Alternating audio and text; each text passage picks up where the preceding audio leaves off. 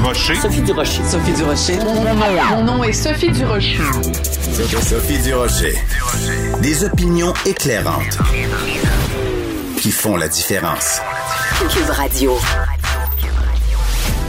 Bonjour tout le monde, j'espère que vous allez bien. Vous le savez, euh, en début d'émission, j'ai pris cette habitude depuis plusieurs mois déjà de commencer avec un petit segment éditorial que j'appelle mon ben voyons donc. C'est comme ça aussi qu'entre collègues on l'appelle ce segment-là. Ben aujourd'hui, je vais céder la parole à quelqu'un d'autre. Je vous explique un peu le contexte. Depuis qu'il y a eu cet attentat terroriste islamiste absolument horrible en France. Euh, ce jeune professeur d'histoire-géographie décapité, Samuel Paty, qui a été euh, assassiné simplement parce que il avait en classe montré des caricatures, montré des petits dessins. Eh bien, depuis euh, ce moment-là, il y a beaucoup de commentateurs et de commentatrices ici au Québec qui ont euh, euh, pointé du doigt la France comme si la France était responsable du fait que sur son territoire, il y a des gens qui se radicalisaient et des gens qui décapitaient euh, ou tiraient sur d'autres avec une kalachnikov ou euh, tuaient des gens à coups de couteau. Ça m'a toujours, depuis le début, extrêmement offusqué que ces commentatrices-là se permettent de pointer du doigt la France comme si la victime était responsable de ce qui lui arrivait mais j'arrivais pas à trouver les mots exacts pour dire à quel point cette situation-là me, me révoltait. Ben, il y a une essayiste, journaliste, réalisatrice française qui s'appelle Caroline Fourest, qui était interviewée hier à la télévision française et elle a réussi à mettre en mots exactement le fond de ma pensée. Alors, je vous propose aujourd'hui simplement de l'écouter. Et ce sera mon ben voyons donc pour aujourd'hui. Donc, on écoute Caroline Fourest.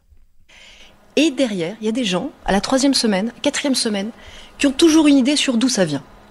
Ça vient toujours de la faute de la France. Ça vient, on nous a expliqué que ça venait de ces guerres à l'étranger. D'autres nous expliquent que c'est la faute à la mondialisation. Mais ce qui est magnifique, c'est que ça n'est jamais la faute des tueurs. C'est pas la faute des gens qui décapitent. C'est pas la faute des, idéologies qui arment les tueurs. Et ça, David, pardon, c'est même pas politique. C'est même pas idéologique. En tout cas, c'est ma conclusion après avoir essayé de comprendre, parce que c'est une des choses qui me perturbe le plus. Comment font ces gens pour essayer toujours de s'arranger, pour ne pas être en face du danger, ne pas le regarder dans les yeux, et plutôt se tourner vers les victimes et de les accuser elles. C'est renversant, c'est renversant au sens littéral du mot. C'est un renversement des responsabilités incroyablement pervers et sadique. Et je pense sincèrement que c'est un phénomène psychique. Quand on a vraiment peur, quand on a intégré l'effroi, quand ça a fini par vous cogner sur le cerveau, vous préférez vous dire finalement que la faute de votre peur, la raison de votre peur, c'est plutôt les démocrates qui viennent de se faire décapiter ou qui sont menacés. Vous préférez les engueuler eux, d'abord parce que ça vous coûte pas grand-chose, vous n'allez pas être placé sous protection policière parce que vous engueulez pour la 150e fois Charlie Hebdo, alors que si vous engueulez les gars en face qui sont armés, c'est un peu plus sérieux.